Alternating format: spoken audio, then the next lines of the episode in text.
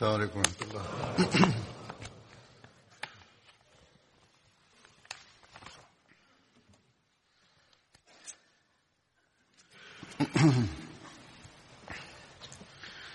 أشهد أن لا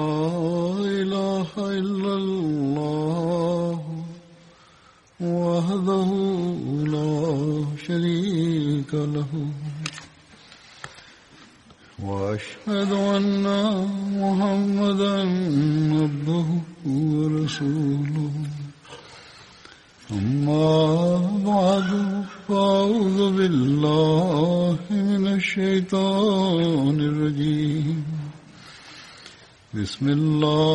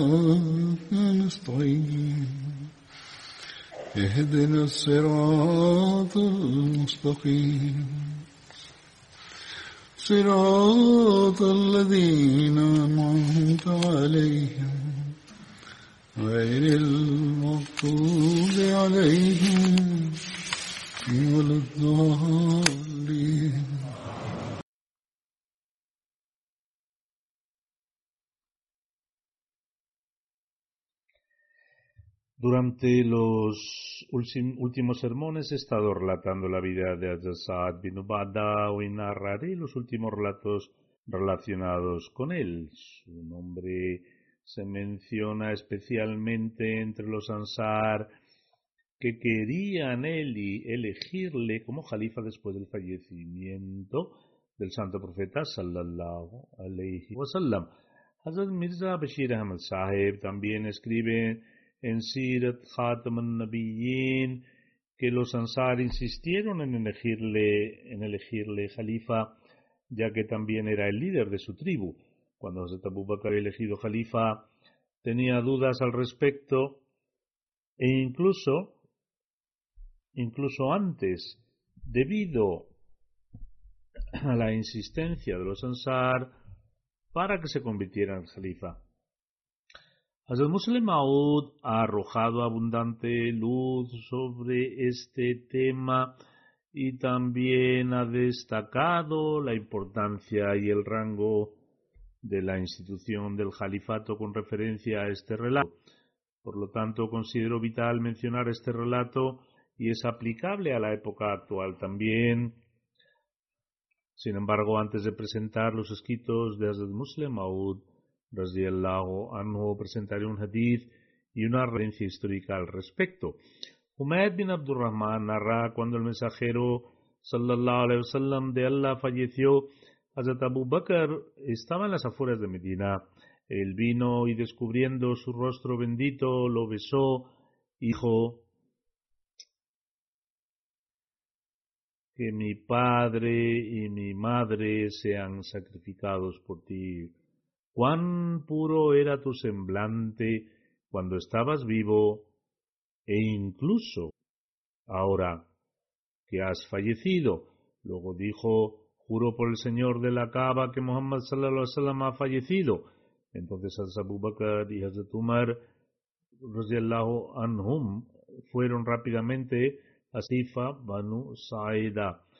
Cuando ambos llegaron, Hazrat Abu Bakr habló primero y comenzó a mencionar todas las excelencias de los Ansar que se mencionaron en el Sagrado Corán sin omitir ningún detalle de los mismos o los mencionados por el santo profeta sallallahu alaihi wasallam.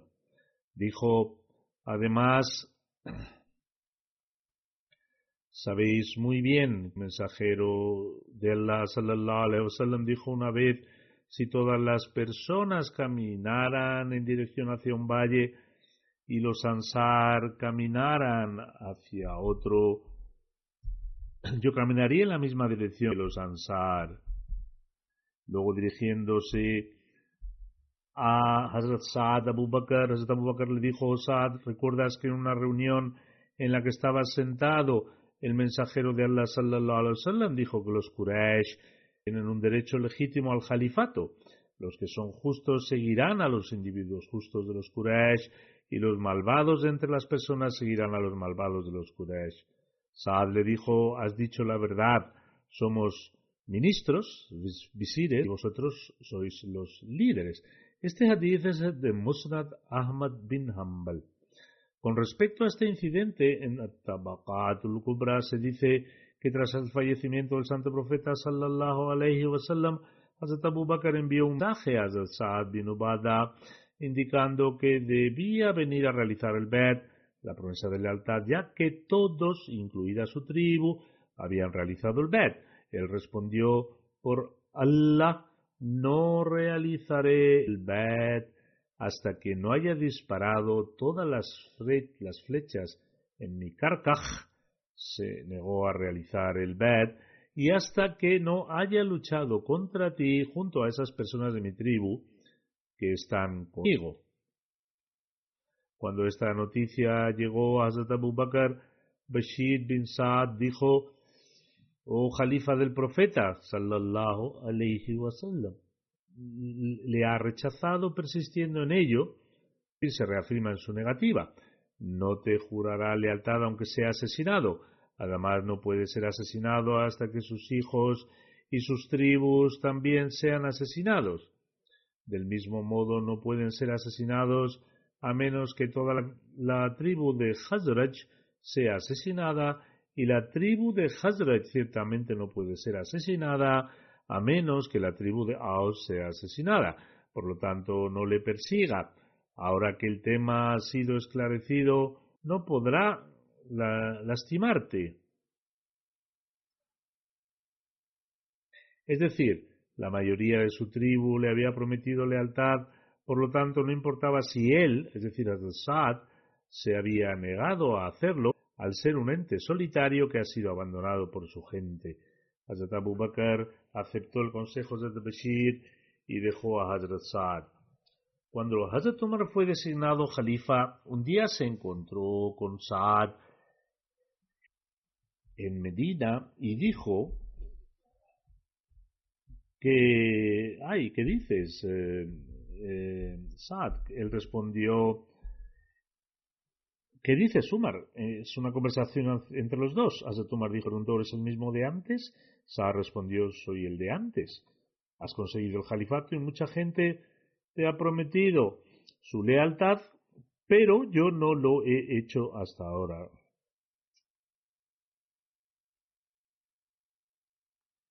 Después de esto dijo, después de esto Saad dijo, por Dios, tu compañero, es decir, Hazrat Abu Bakr, fue más querido para mí que tú. Saad le dijo a Hazrat Umar que Abu Bakr era más querido para él en comparación con Hazrat Umar. Después de esto Saad dijo, por Dios, me he levantado hoy no deseándote como vecino, como mi vecino.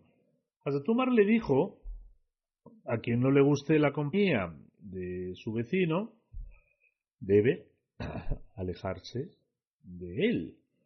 Adesar respondió, no olvidaré estas palabras, es decir, que así lo haría.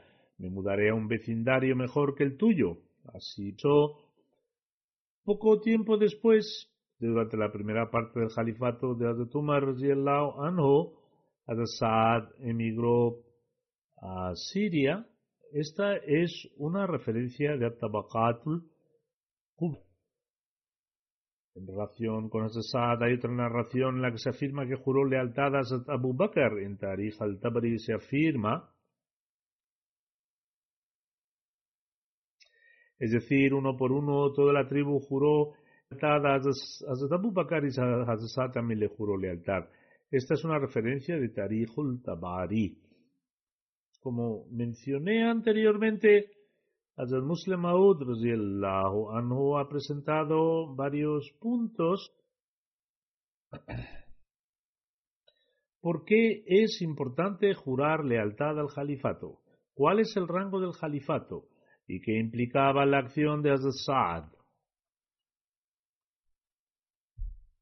El Muslim Maud anhu afirma en uno de sus sermones del viernes, Atal también se refiere a cortar lazos cuando los compañeros comenzaron a diferir, en relación con el califato después del fallecimiento del santo profeta sallallahu alaihi wasallam. Los ansar mantenían la opinión de que el califato permaneciera entre ellos, ya que eran los nativos de esa zona. Al menos si hubiera un califa entre los emigrantes, entre los musulmanes que emigraron de la Meca a Medina, también debería haber uno de Ansar, es decir, debería haber dos califas.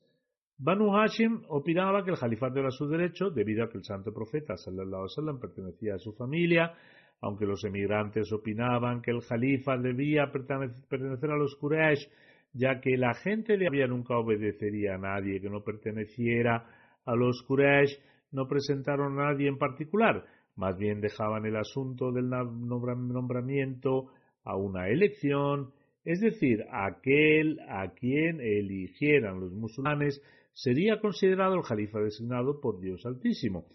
Cuando expresaron esta opinión, los Ansar y Banu Hashim se pusieron de acuerdo. Sin embargo, un compañero no fue capaz de comprender este asunto. Era ese mismo compañero a quien los Ansar querían elegir como califa, consideraba que esto era un insulto para él y no podía comprender realmente el asunto, cualquiera que fuese la razón, dijo que no estaba preparado para jurar lealtad a Hazrat Abu Bakr. En algunos libros de historia se registra un dicho de Hazrat Umar que dice, decía, que significa matar a Saad.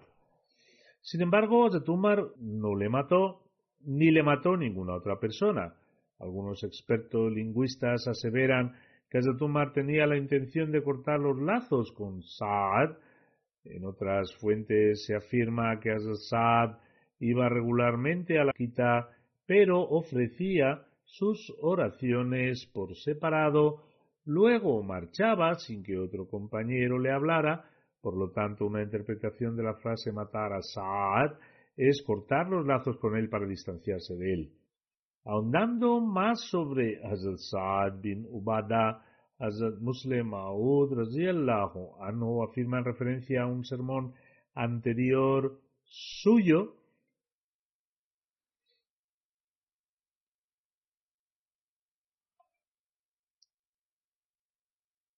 en un sermón anterior mencioné a un compañero Ansari y dije que después del fallecimiento del santo profeta sallallahu alaihi wasallam, algunos de los compañeros Ansar creían que el califa debía ser elegido entre los Ansar. Sin embargo, los emigrantes, y especialmente Hazrat Abu Bakr anhu, explicaron que esta elección no sería.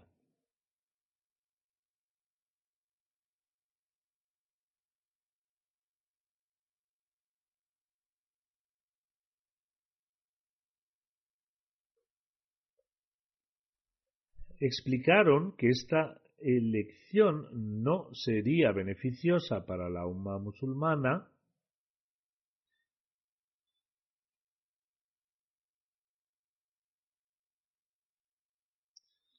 porque los musulmanes nunca aceptarían esto, es decir, que se eligiera un califa de entre los ansar. Posteriormente, posteriormente los emigrantes, los ansar, se reunieron y acordaron mutuamente de que todos deberían realizar el bet, el juramento de iniciación a, manos de alguien de los emigrantes. Finalmente acordaron por unanimidad que esta persona debería ser Abu Bakr. No eran capaces de decidir quién debería ser. Entre los Ansar y Hazrat Abu Bakr eh, así como otros compañeros, explicaron que esta decisión no sería beneficiosa. Se decidió que el califa debía ser elegido entre los emigrantes y se acordó por unanimidad que debería ser Hazrat Abu Bakr.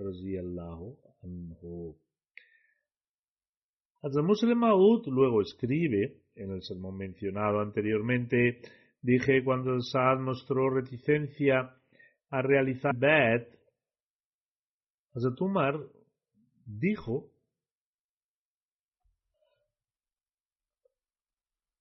matad a Saad. Sin embargo, ni Hazrat Umar mató a Hazrat Saad ni ningún, ni ningún otro compañero. De hecho, permaneció vivo hasta el califato de Hazrat Umar, como se mencionó en uno de los anteriores extractos. Saad permaneció vivo hasta el califato de Hazrat Umar y falleció en Siria. Saad emigró a Siria, falleciendo allí. Los eruditos de antaño concluyen que la declaración de Hazrat Umar no era matar físicamente a Hazrat sino que solo pretendía cortar los lazos con él. Además, en el idioma árabe, qatal, es decir, matar, tiene muchas otras acepciones, a pesar de que en el idioma urdu qatal solo significa matar físicamente a alguien. Sin embargo, cuando, cuando qatal se usa en árabe tiene otras acepciones, entre las cuales una es de cortar los lazos con alguien. Declaración de Hazrat Umar los lingüistas han inferido que Umar no quiso matarle, sino cortar lazos, mantener una distancia y no hablar con él. De lo contrario, si tenía la intención de matarle, entonces que Hazrat Umar anhu, que poseía un gran celo, no mató él mismo a Saad. ¿O por qué alguien de entre los compañeros no lo mataron? Hazrat Umar no lo mató, sino que, aunque, y aunque Hazrat permaneció vivo hasta su califato, no fue asesinado. Según algunas narraciones, Hazrat permaneció con vida e incluso después del califato de Hazrat Umar ningún compañero levantó un dedo para él. Es evidente a partir de esto que el significado de qatal, de matar, era solo cortar los lazos y no llevarlo a cabo físicamente. A pesar de que este compañero permaneció en reclusión, lejos de otros compañeros, Asasá se ha distanciado de todos, nadie lo atacó.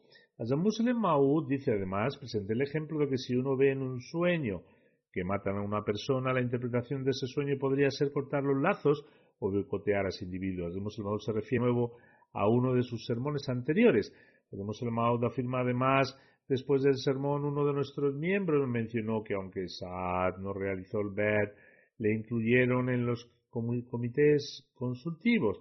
Es decir, a pesar de no realizar el BET, dice que Hazrat Abu Bakr anhu buscó su consejo sobre diferentes asuntos. El musulmán luego dice, solo podría haber dos razones por las cuales este individuo dijo esto con respecto a Assad, o bien deseaba refutar mi interpretación, es decir, rechazar el significado léxico de tal tal y cómo lo explica Hasan Muslim Aoud creyendo que esto no era plausible o pensar que negarse a jurarle al, al califato no era un delito significativo.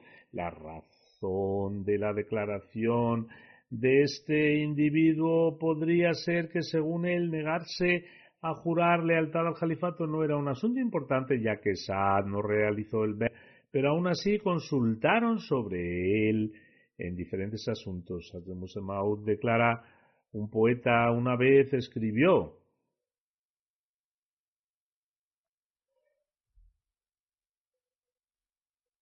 Es decir, que los defectos y faltas de una persona están ocultos solo mientras permanece en silencio. En el momento en el que una persona habla, revela sus deficiencias. Mientras permanece en silencio, sus faltas permanecerán ocultas, pero en ocasiones cuando habla eh, alguien ignorantemente descubre así sus propias deficiencias.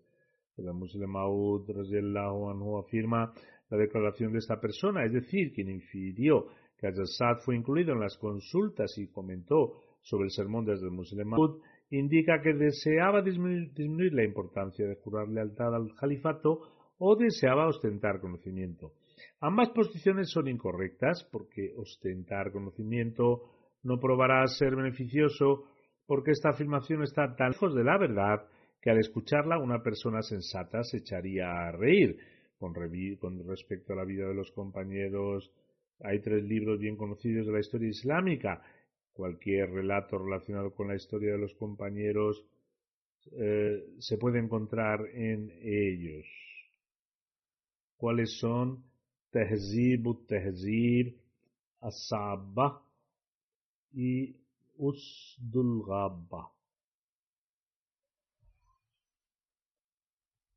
Los tres mencionan que Saad había vivido el resto de su vida lejos de los compañeros y después de emigrar a Siria falleció allí. Además, algunos diccionarios se han referido a este relato cuando explican el significado de la palabra qatal, matar. El Muslim luego declara el hecho es que había sesenta o setenta compañeros con el nombre de Saad.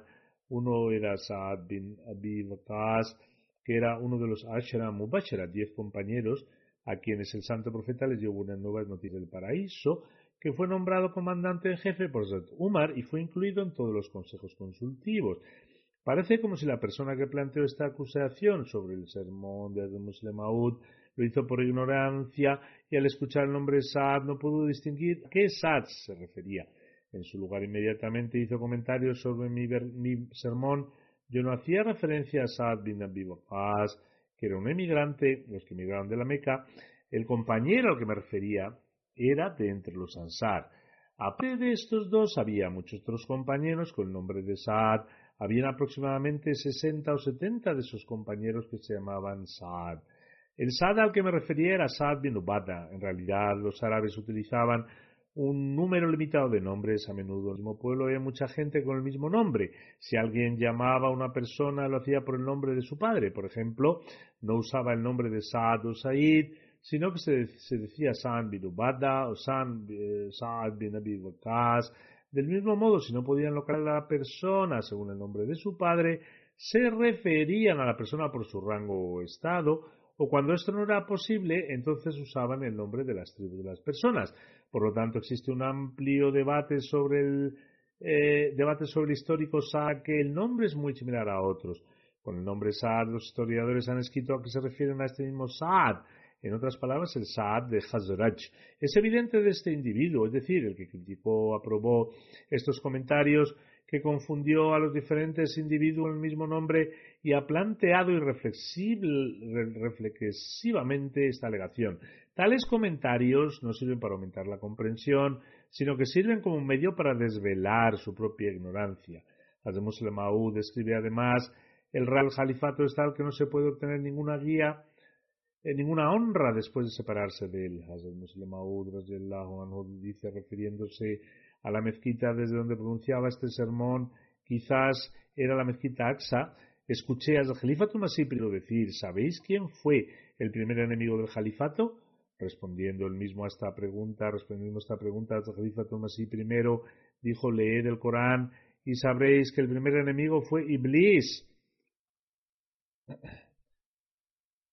Dios Altísimo hizo a Adán Jalifa, sucesor y su enemigo fue Iblis. El Jalifa primero luego dijo, yo también soy un Jalifa y quien sea mi enemigo es una manifestación de Iblis. El musulmán dice, no hay duda de que un Jalifa no es un mamur, un vicerregente, aunque no es necesario no serlo. Adán, Adán fue mamur y Jalifa. Daud, David fue mamur y Jalifa el Mesías prometido, alayhi salam, fue Mamur y Jalifa. Todos los profetas son Mamur y Jalifas, vicerregentes de Dios. Del mismo modo que hay que cada individuo es un jalifa en cierto aspecto. De forma similar, los profetas también son jalifas, pero hay también un tipo de jalifa que nunca es mamur, no obstante, no hay diferencia a la hora de mostrar obediencia a este tipo de califa y al profeta. Es necesario mostrar la misma obediencia a un califa que a un profeta. Hay una clara distinción en la obediencia mostrada a ambos y es que uno debe mostrar obediencia al profeta, pues el centro de la revelación divina y la pureza. Sin embargo, sin embargo, la obediencia al Jalifá no es debido a que es el centro de la revelación divina y la pureza en el mismo rango que un profeta. La obediencia al Jalifa es necesaria porque ha sido designado para difundir y propagar la revelación traída por el profeta, es decir, el Jalifa es el que propaga la revelación de un profeta e impulsa el sistema establecido por él. Por ello, Los eruditos han dicho que mientras los profetas reciben, reciben el nombre de Ismatul eh, los califas reciben el nombre de Ismate Sugra.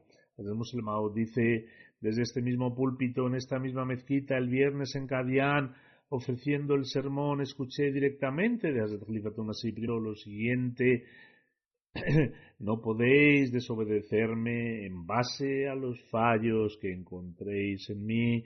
Si cometiera un, un error en un asunto personal, no significa que podéis desobedecer al Jalifa.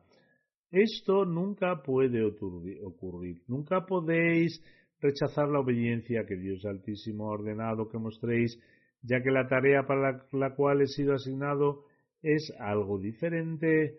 Esta consiste en establecer la unidad de la organización por la obediencia hacia mi persona, pero la obediencia hacia mi persona es necesaria respecto a los profetas es la tradición divina que aparte de sus debilidades humanas se han puesto para diferenciar entre la unidad, de Dios y el profetazgo, Dios Altísimo no interfiere.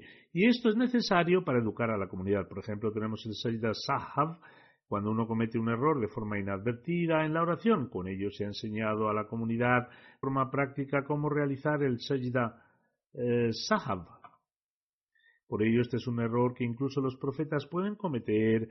El santo profeta sallallahu alaihi wasallam también cometía errores involuntarios durante las oraciones y luego realizaba el sajda Continúa diciendo, todas las acciones de los profetas se hayan protegidas por Dios Altísimo.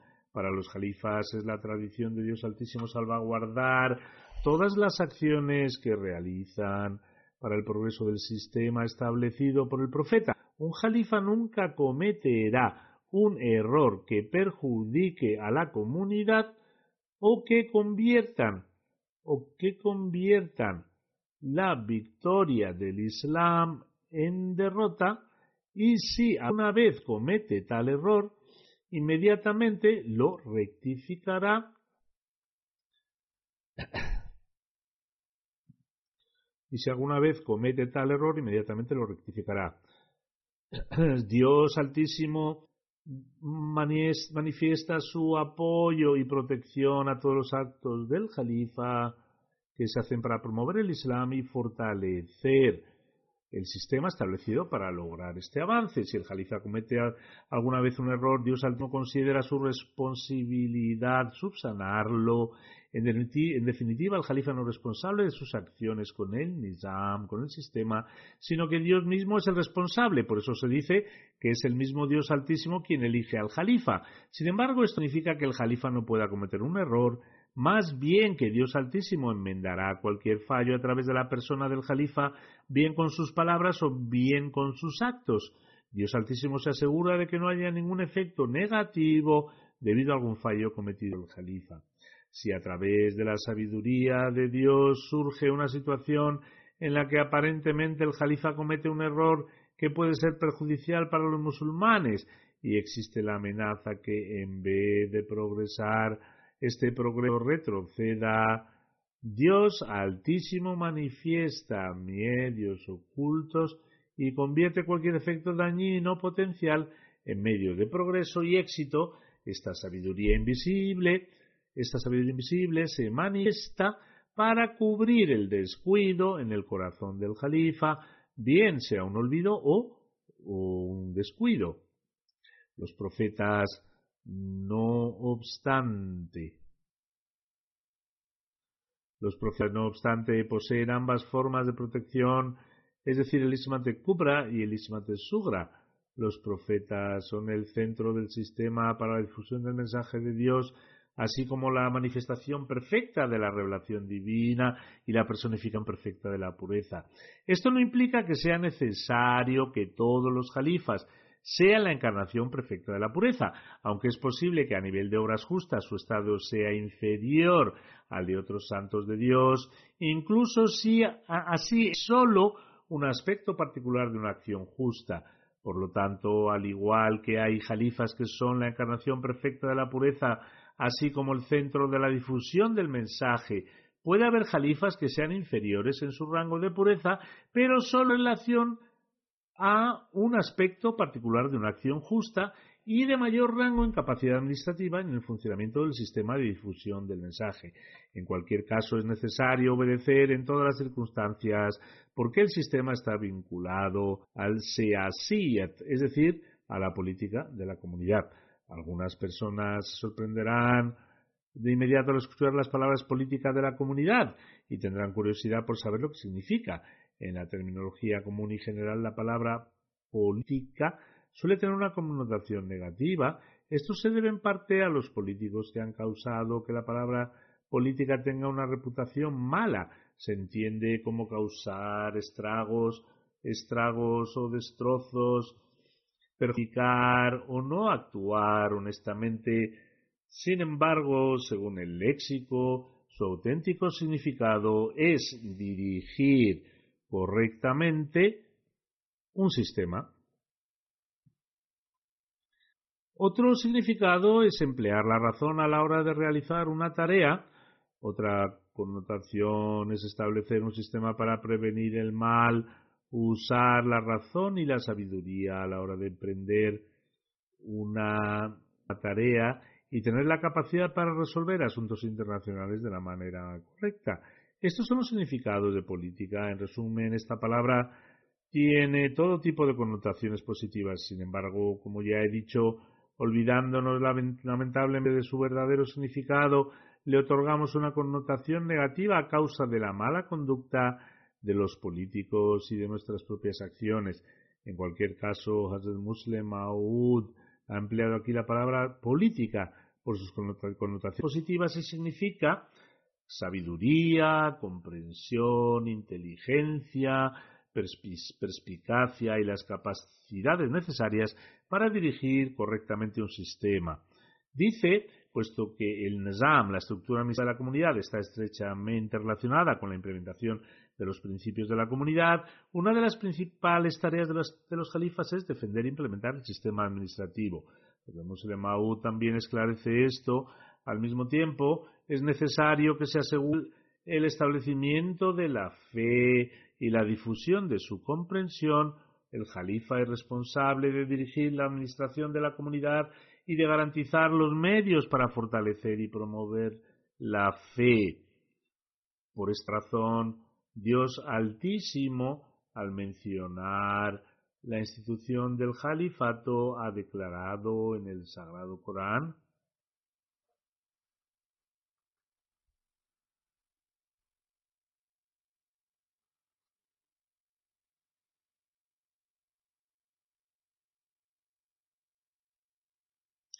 Es decir, Dios en verdad establecerá para ellos su religión y les hará prevalecer en el mundo. Por lo tanto, la religión que pentan los califas está protegida por Dios Altísimo. Sin embargo, este es un hifazat sugra. Al Muslimao dice, ellos, es decir, los califas, pueden equivocarse en asuntos menores y secundarios relacionados con la fe y los califas pueden estar en desacuerdo entre sí, pero solamente eh, respecto a asuntos extremadamente intrascendentes. Por ejemplo, en ciertos casos, Hazrat Abu Bakr mantuvo una opinión diferente respecto a Hazrat Umar. De hecho, hasta el día de hoy, la umma musulmana ha conseguido ponerse de acuerdo en algunos de estos asuntos. Este desacuerdo se refiere a asuntos menores y complementarios de la fe. Nunca puede haber ningún desacuerdo en relación a los principios fundamentales de la fe por el contrario, ellos, es decir, los califas, siempre estarán unánimamente de acuerdo en tales principios, ya que son los guías y líderes que otorgan la luz al mundo. Por lo tanto, si uno cree que una persona que ha fracasado en hacer el bad puede ser del mismo rango que el que ha hecho el bad, entonces tal individuo ha comprendido verdaderamente el significado del bad y del nizam de la organización.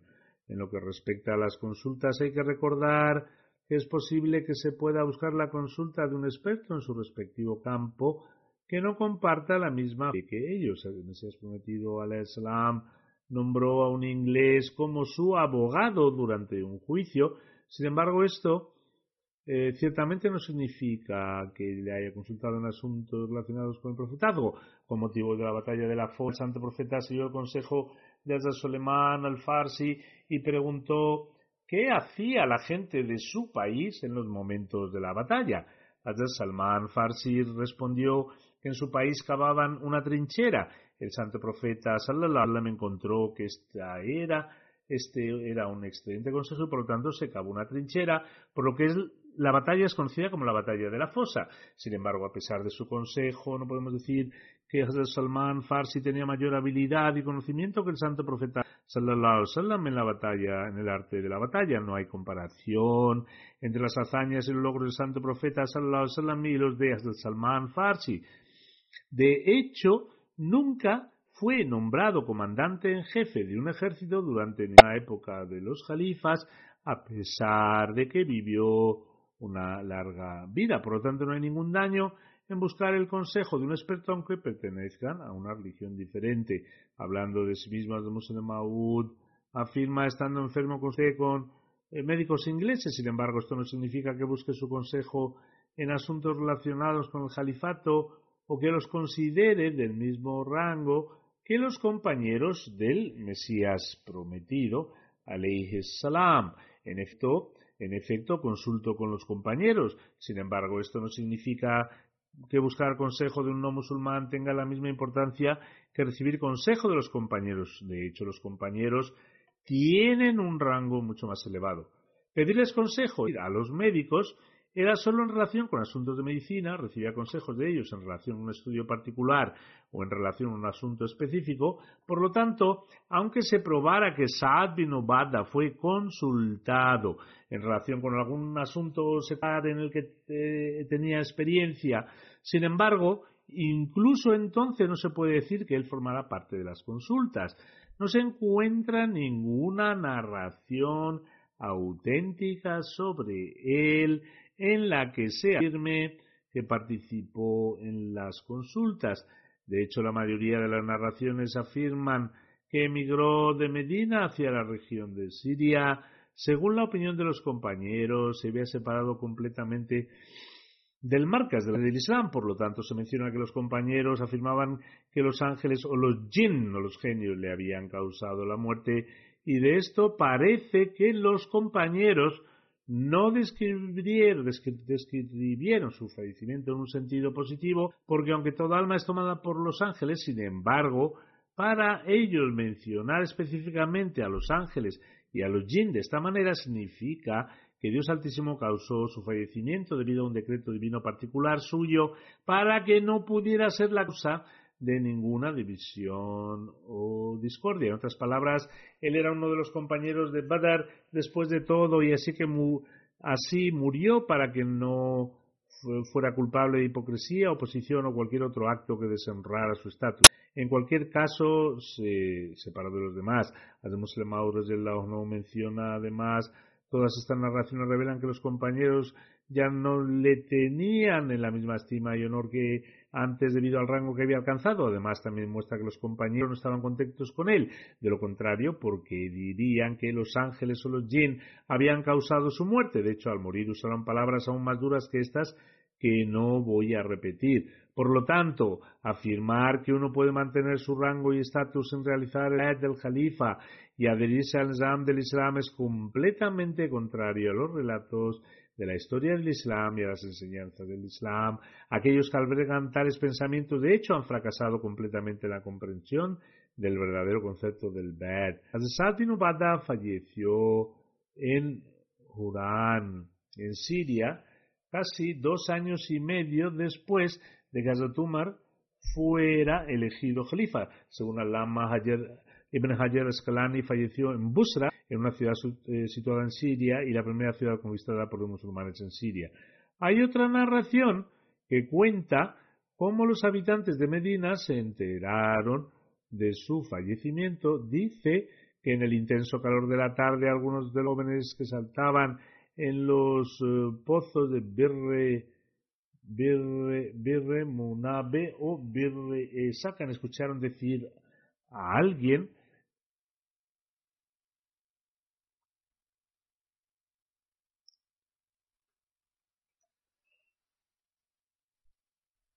Hemos matado a Saad bin Ubada, jefe del Hazraj. Disparamos dos flechas apuntando a su corazón que no fallaron en alcanzar su objetivo. Los chicos se asustaron, no pudieron olvidar ese día. La gente encontró su cuerpo el mismo día en que falleció. Saad estaba sentado respondiendo a la llamada de la naturaleza cuando fue asesinado y murió de inmediato. Al-Saad falleció durante el califato de Asmar. Sin embargo, hay diversas opiniones con respecto al año exacto de su fallecimiento. Eh, según algunos fallecieron el 14 después de la Hijra, mientras que otros afirman que fue en el año 15 y 16 después de la Hijra. La tumba de Saad se encuentra en un pueblo llamado Munayha, que está situado en la zona sur de Damasco. Esta referencia es de Tabakatul Kubra. Ahora mencionaré algunos detalles sobre los miembros fallecidos y también dirigiré su oración fúnebre en absentia. El primero es el del respetado señor Sayyid Muhammad Sarwar Shah, que era miembro del Sadr Ahmadiyya, falleció el 8 de enero a, a la edad de 85 años. Ciertamente a Dios pertenecemos y a Él retornaremos. Fría de cáncer, pero soportó esta enfermedad con gran fuerza, paciencia y firmeza y hasta su muerte continuó cumpliendo sus deberes de manera excelente. Nunca dejó que su enfermedad se convirtiera en un obstáculo de ninguna manera. El difunto pertenecía a una familia ahmadiyota de Mausa Sungra, situada en la provincia de Odisha. El bisabuelo materno del difunto, el señor Hazrat Sayyid Abdul Rahim, era un compañero del Mesías prometido y su abuelo materno, respetado, el señor Molvi Abdul Rahim, era un gran erudito y poeta.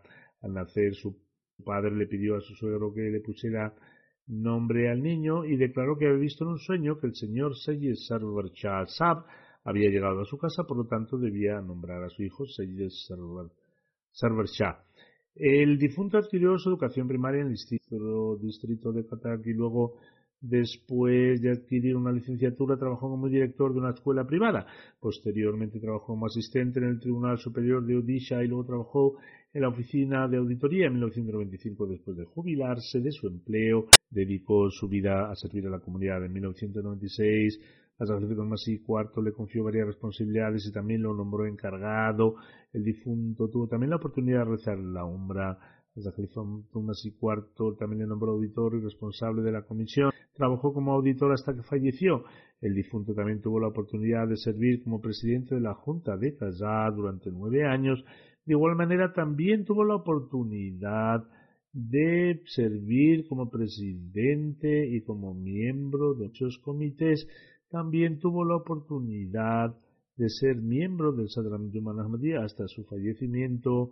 Tenía grandes habilidades administrativas y como mencioné tuvo la oportunidad de ser muchos años auditor central Khalifa y cuarto una vez le escribió una carta diciendo estás trabajando de una manera excelente admiro su expresión de devoción sin ningún temor mashallah tienes gran capacidad de observación en los asuntos más sutiles e importantes debes continuar trabajando así de acuerdo con tu programa y nadie te detendrá. Hazrat Khalifa Thomas IV también rezó por su salud y larga vida. El Nazem del Darul Qaza de Qadian dice tenía una relación muy afectuosa con todos los trabajadores del departamento de Qaza en Qadian. Él hacía todo lo posible para resolver rápidamente el caso y emitaron una decisión sobre los casos que llevaba el departamento difuso, revisaba los casos muy cuidadosamente hacía todo lo posible para asegurar la decisión se basaba en la justicia, posee una opinión muy sólida en asuntos delicados y sensibles, siempre buscaba la ayuda de Dios cuando trataba con asuntos delicados y sensibles. Su yerno, el doctor Tariq Saheb, que es un oficial médico en el Hospital Nur de Kadian, afirma era muy regular en ofrecer sus oraciones del Tahajjud, siempre era puntual en sus oraciones y las ofrecía en la mezquita Mubarak. Cuando sus manos y pies comenzaron a flaquear, tomaba el apoyo de otros e iba a la mezquita.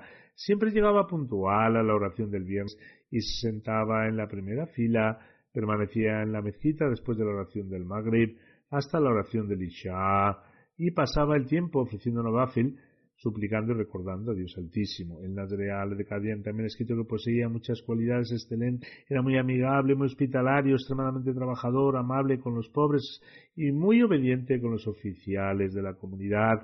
Tenía un profundo vínculo con el califato y también animaba a otros a permanecer firmemente unidos al califato por la gracia de Dios. Era un musi, un miembro de al del plan del Resiat y todos sus hijos e hijas están a la vanguardia del servicio a la comunidad.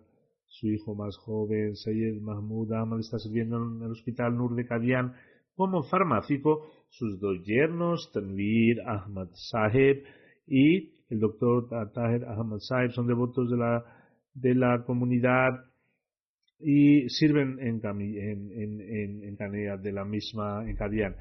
Después, de la misma manera, su yerno más joven, Said Hassan, Hassan Khan, continúa sirviendo a la comunidad como voluntario, incluso después de su jubilación.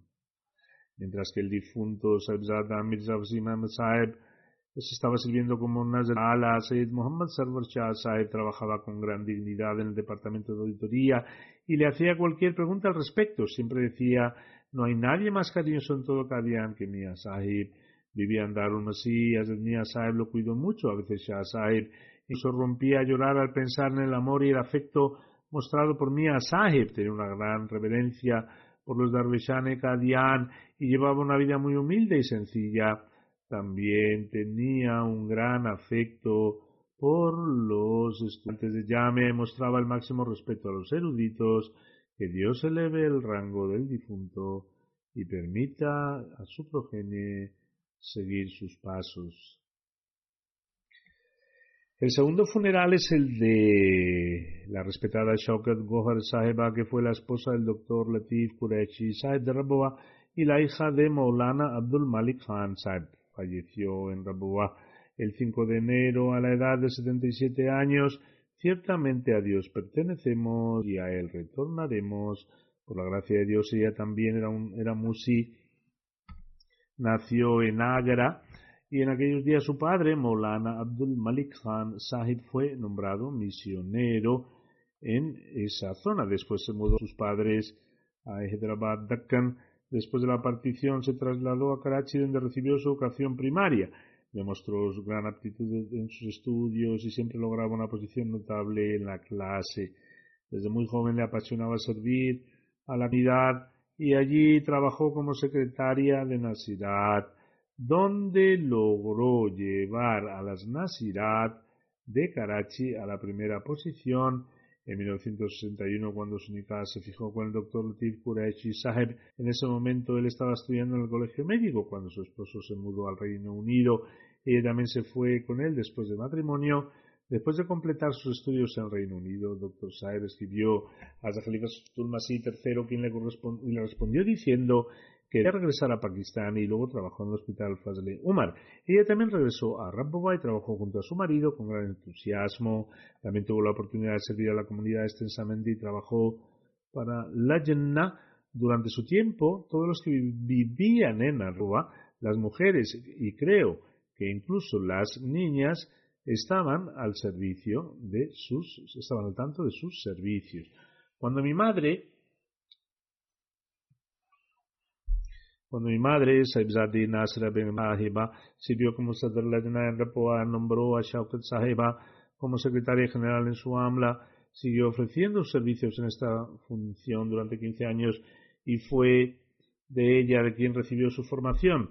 Ella sirvió con maravillosas capacidades administrativas y luego también sirvió como secretaria eh, en Markazi AMLA, Comité Central. Posteriormente fue nombrada secretaria general Markazía de Pakistán, donde prestó grandes servicios durante seis años.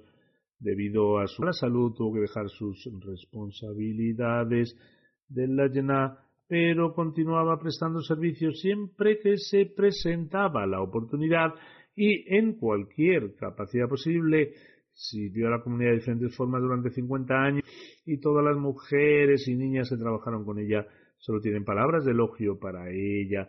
Ser amable con los vecinos, ser amable con los vecinos, atender a los necesitados, ser hospitalaria y pagar sus donativos en el primer momento, pues sí son algunas de sus cualidades distintivas. De hecho, cuando este año se anunció que iba a hacer una donación a Waqf Yedid ella una donación al mundo. Esto fue unos días antes de su fallecimiento, el 5 de enero, y el anuncio para el nuevo año del Bakfidid se hizo el 1 de enero. El doctor Qureshi Saheb escribe que en los 50 años que pasaron juntos, ella fue muy ejemplar en su conducta esposa, madre, hermana e hija. Una cosa que el doctor Saheb no ha escrito aquí, o que no ha mencionado, es que también fue una nuera ejemplar. Tal vez, tal vez se le olvidó mencionar esto, ya que ella vivía con su madre y su suegro, y de hecho su suegra sigue viva, y a pesar de su enfermedad, Shaukat Saheba eh, continuó sirviendo a su suegra y cuidándola como su propia madre. Por lo tanto, ella fue, se fue de este mundo después de vivir una vida ejemplar. Estuvo enferma durante un largo periodo de tiempo, pero a pesar de ello fue consciente de sus responsabilidades en el hogar y las cumplía todas, incluso en la enfermedad nunca se quejaba y soportaba la enfermedad con gran paciencia. Tiene un profundo vínculo con el califato, entre los que deja atrás, deja atrás eh, se encuentra su marido, el doctor Latif, por sabe tres hijos y dos hijas. Dos de sus hijos y una de sus hijas son médicos y uno de ellos es ingeniero. Todos sus hijos tienen una buena educación. Ella les enseñó en circunstancias muy difíciles. Una de sus hijas le una vez por qué nunca esas joyas ni lleva ropa cara, a lo que ella respondió que todo el dinero que ahorraba lo destinaba a su educación. También dijo que el único tipo de joyas y ropa cara que, deseaba era que sus hijos recibieran una educación, se convirtieran en individuos valiosos para la comunidad y pudieran cuidarse a sí mismo. Así, a menudo veía sueños y visiones verdaderas. Sus hijos han escrito que muchos de sus sueños se hicieron realidad. En el momento en que su hija va a comenzar sus estudios universitarios, Shaukat Sahiba informó a su hija que sería aceptada en tal o cual universidad de medicina como ella lo iba en un sueño que luego se cumplió como se había indicado. Tuvo otros muchos sueños similares que se cumplieron por la gracia de Dios Altísimo. Era una mujer muy piadosa y cuidó de sus hermanas y de otras personas. Su hijo Abdul Malik nos ha escrito diciendo que una persona abnegada en sus servicios a la comunidad tenía que ir a pie, bajo un calor extremo, desde la oficina de Lajna hasta Dar Ulum, pero nunca se quejaba de ello en el día de la Eid, siempre preparaba un plato dulce en su casa y lo enviaba a sus vecinos, tanto si se trataba de vecinos cercanos como si vivían a distancia. Ella siempre decía que si nos aferrábamos a nuestra región, Dios Altísimo nunca nos abandonaría. Una de sus hijas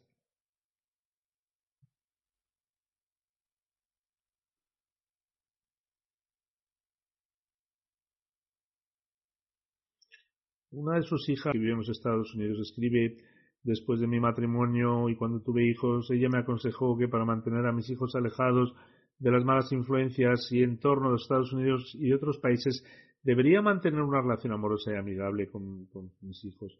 También quería hacer que el ambiente de la casa fuera atractivo para que pasaran más tiempo en casa que fuera de casa. La misma hija dice en cierta ocasión en la Facultad de Medicina otras compañeras comenzaron a oponérseme y a boicotearme por ser una musulmana amadilla. Mi madre llorando por teléfono. Sin embargo, ella me dio un consejo maravilloso diciendo que no había razón para llorar, ya que esto era lo que había ocurrido con todos los profetas y que así tenía la oportunidad de seguir su práctica. También me dijo que anotara su consejo de que si alguna vez sufría dolor en el camino de las Ahmadiyat, Dios Altísimo nunca haría que me perdiera y que también tendría éxito en mis exámenes. Luego añade su hija, no solo aprobé mis exámenes, sino que todas estas compañeras malintencionadas suspendieron los suyos.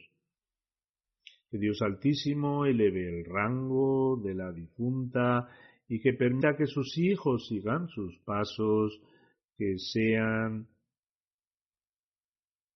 que sean piadosos, justos, servidores de la fe y que siempre mantengan un vínculo firme y leal con el califato, como mencioné, después de las oraciones dirigiré la oración funeraria in absentia de los dos fallecidos.